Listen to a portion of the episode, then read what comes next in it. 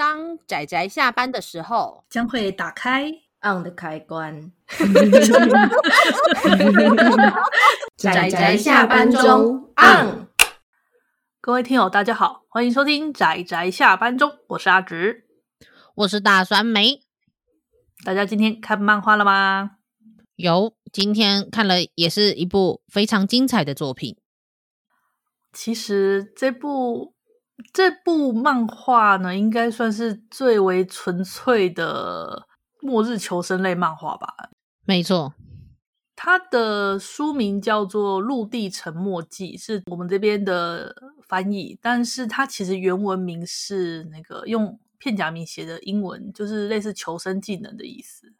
嗯嗯嗯嗯，没错，而且就是这一部作品的主轴。虽然它的整个故事就是缠绕着在末世。他那个应该可以算是末世了，末世的状况下如何求生？所以他的重点虽然是求生，但是他整个世界就是满满的末世。嗯，那我觉得他看起来很精彩的原因，是因为他非常的纯粹，而且它其实是一部非常古老的漫画了，大约距今四十年前吧。哦、对。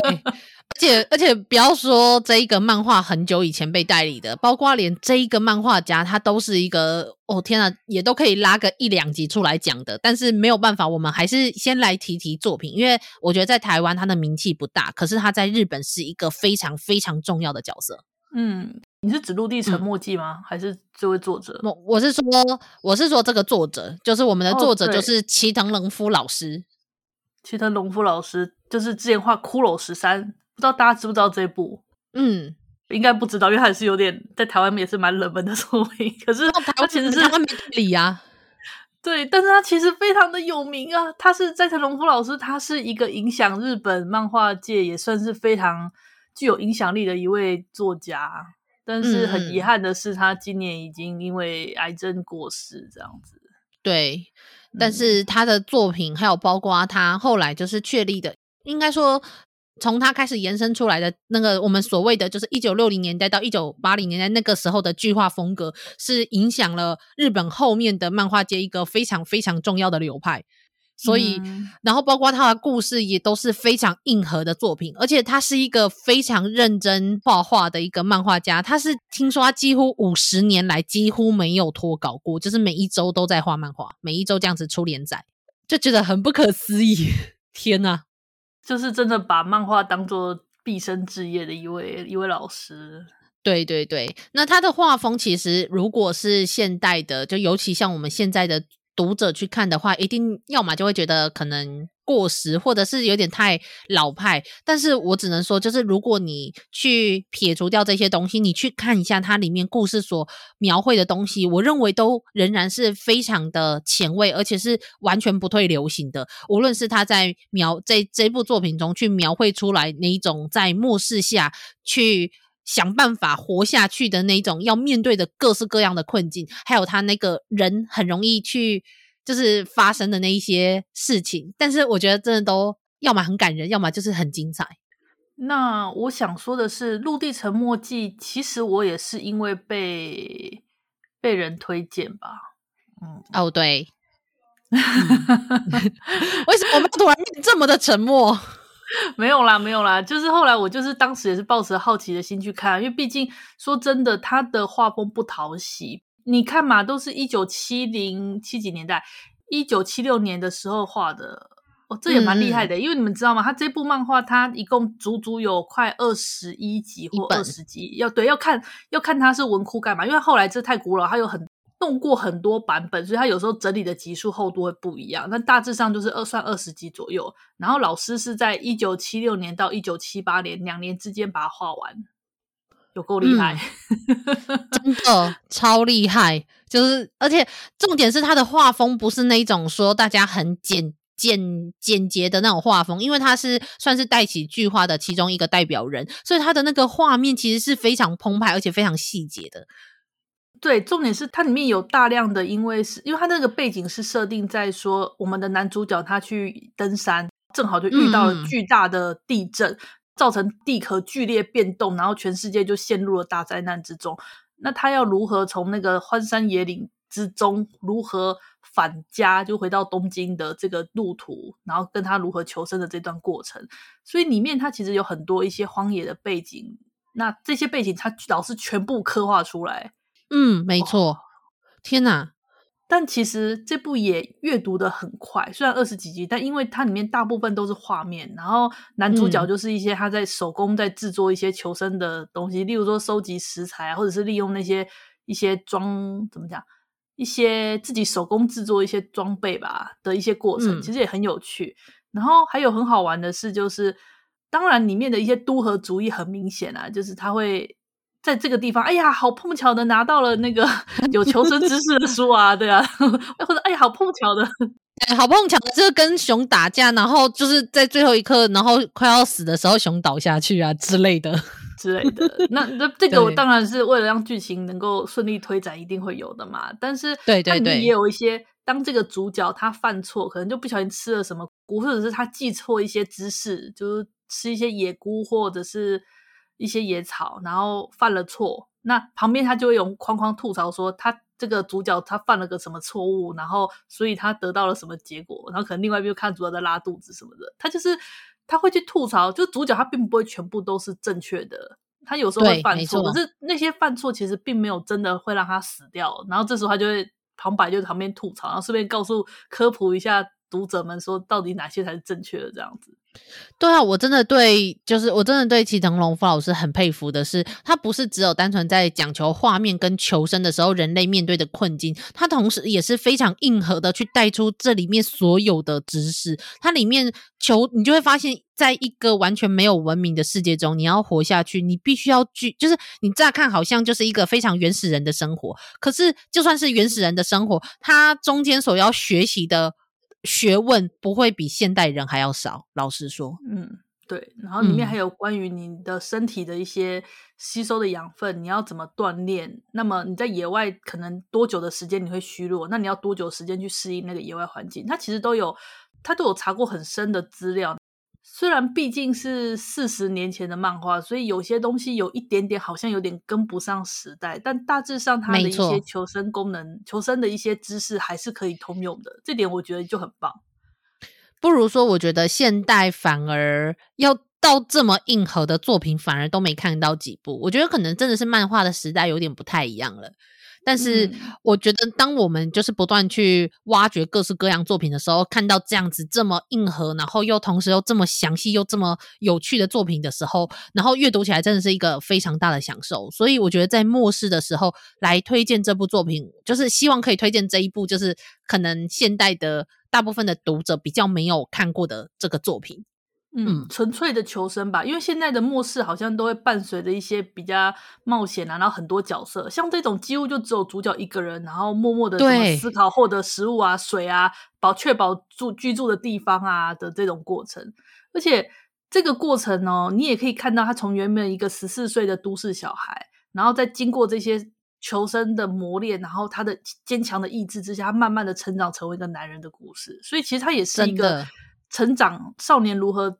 历经残酷的 现实而成长的一个，真的历经沧桑，然后最后去回想起说，原来他以前就是他以前曾经就是在文明之中，他可能要么挑食啊，或者是他不懂得珍惜这些资源呢、啊。然后对比到现在，嗯、他后来知道资源是多么的珍贵，然后常常饿肚子啊什么的时候，他们他反而是那种开始懂得珍惜。仅有的东西的那种心态，然后他就会开始就是很很想念以前，然后开始哭，但是怎么样都换回不了以前了，嗯、所以还是得面对现在活下去啊！我觉得如果是我的话，我可能没有办法吧。他是一个很快就死掉了嘛？对，我觉得我就是那个很快就是啊，吃到那个坏掉，不是就吃到毒菇？你看都是布菇的错，就是吃到毒菇 然后死掉那一个。对啊，它里面的真的是，它里面真的很多求生技能，到现在看起来都会很精彩。因为我自己是很喜欢看那个，有时候不是有那种荒野求生的节目、实境节目嘛，我其实还蛮喜欢看那个的。嗯嗯嗯，那这个主角就真的很有那个实境节目里面那个角色的感觉，只是说实境节目你会觉得应该在最底线的情况下，应该还是有人把他们救出来，但我们主角是你真的一个人完完全全的要单打独斗，想办法活下去，真的。这部漫画老实说也是一部非常沉默的漫画，虽然说它旁边有旁白，嗯、但是旁白就很像是一个文字，然后在旁边有一个方框，嗯、就方方正正的文字告诉你说他做错了什么，然后他会面临什么，就这样。但是大部分都是这一个少年他自己一个人在面对这些挑战，我觉得不自觉就会有点带入他的那种感情，然后就会希望可以看着他可以达到，就是寻找到他想要待着的地方，他可以好好待着的地方。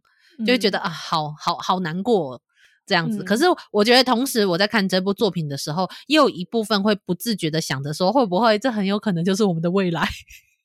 呃，我我也在想，我们这个世界会不会还能够，这个世纪还能不能撑得过去？这样，有时候我会这样想。对啊，真的，因为现这么就是气候变迁，尤其这种气候变异，就是到处发生。你看欧洲，嗯、你看。地中海沿岸的热浪啊，然后还有什么美东的飓风啊，然后德国跟郑州的水灾啊，就已经是疾病啊，疾病啊，感染疾病啊。呃，这可是疾病，疾病有时候我不确定可不可以算是气候变迁的一部分。但是我我说的是，我们就算没有这些疾病，我们面临到这一些天灾的时候，你会发现其实就是完全是跟以前比较稳定的气象是完全不一样的时候。嗯、我觉得这时候你再回来看。这个漫画你就会觉得很实用，不是啊？我的意思是说，不自觉的有一种，我是不是应该要再稍微再更注意一下，就是我不要再造成这么多的，就是无论是资源的浪费啊，或者是就是更懂得去保护一下环境。你看看那个 COP 那个 COP 二六，他们那个做出来的结论都快要等于不是结论了。有时候我看的那些国际新闻就觉得，哎，天哪，嗯、还还是从自己做起，自己做起，自己做起。嗯嗯，唉，所以就是一个这么怎么讲？我觉得喜欢实境节目的人会喜欢的一部作品啦。然后只要大家对这个画风不要这么苛求的话，嗯嗯嗯，我觉得也是应该 OK。但如果你真的觉得对于画风有点不能接受，然后对于这个比较老派的故事发展比较不能接受，那么我可以推荐有一个作家叫做宫川辉，他在二零一五年的时候有。把这部作品，然后以它作为参考，那改编了一部叫做《陆地沉没记之少年 S 的记录》的嗯嗯改编漫画。嗯嗯嗯、那它里面大约是截取了《陆地沉没记》的前半段的剧情，里面改编了非常多的地方，而且把里面的一个女性角色吧变得讨喜很多啊！对对对对，我觉得我觉得光是那个女性角色的改变，就让人觉得啊。这个的女角看起来比较舒服，真的，在原作里面真的是为什么感觉好像女人实在是都都还是被男人掌控的那一部分。看得有点不太开心，但是能够理解啦，因为如果换成是我，大概也是这种很败事有余的人。可是我觉得那跟是不是男女没有关系。可是我在想，可能毕竟老师那个年代的价值观，可能就是比较属于这部分吧，或者是因为他的主角就是一个男性，所以他得这样子去描绘旁边的女性。我猜啦，不知道哎、欸，嗯。对，没关系，反正不管，就是虽然说我们可以对它有一些设定上面有一些呃，我们觉得可以是一点小缺点，可是它仍然是一部真的很精彩的作品。那如果大家不能够忍受老派的画风的话，那去看看阿芝刚刚说，就有人把这部作品重画过的那个 S 少年的记录，嗯。也是可以的，那只不过他这部的剧情只有前半段啦，嗯嗯、所以我觉得也差不多，因为毕竟你要看的就是一些他各种一些求生的小知识。嗯，是是是，嗯，没错没错。那么我就是，如果大家就喜欢这种非常纯粹的末日求生系作品的话，就是跟人性，虽然里面故事有提到一些跟人性一些纠葛干嘛，但大部分的时间真的就是在野外求生。那喜欢这种野外求生的人，我是还蛮推荐这部的。对对对，就是虽然我们介绍了很多各式各样的末世的作品，但是这一部就真的是很有末世求生的这件事情。因为就是如果你想要把漫画看得更实用一点，那我觉得这一部其实还蛮真的很实用啦。对，好啊，那嗯，这部就推荐给大家啦。如果大家喜欢的话，就去找找看。虽然我是觉得实体漫画应该是已经变成传说异品的存在了，我觉得。对，就隐约在某一些地方还是有二手，可是你真的要买到一整套也没有那么容易的。嘿，对，所以大家就可以去找找看。嗯，对，是太古老了啦，好像是我记得好像东立有在七零民国七十年左右有陆续代理，但是也不齐哦。有够难找。那好像我有查到，好像有一个叫什么仓出版社有代理，但是我对仓出版社这家出版社抱持一个问号。如果大家对这个它的出版的历史有有知道的话，欢迎跟我们说，我有点好奇。对，跟我们分享一下，因为毕竟有一些就是有年代的作品，有一些相关的资讯，我们不太能够在网络上搜寻得到。那我们也不是这一个产业下面的人，所以我们也没有办法了解这么多。所以欢迎各位听友，就是来跟我们分享相关的资讯，或者是也欢迎继续来推坑我们更多的就是末世中的求生作品。我也很好奇，嗯、应该不，你遭难了吧？应该不算吧？他只是遇难了，但是那个也很有趣。你招认了吗？求生，对对对，他是。因为原作者是猎师，然后也是那个猎人，是是对，它里面很多求生知识也相当的有趣，然后用美少女来呈现这些求生知识，有些真是惨不忍睹啊！真的就是，尤其那个那个啊，那真的很多地方惨不忍睹。我就很想说，呃，一个被这个作者画出来美少女真是辛苦。呃，好啊，那今天对这部《陆地求生记》差不多就到这里。嗯嗯，糟糕，都是你在最后面提的那个让我笑到现在。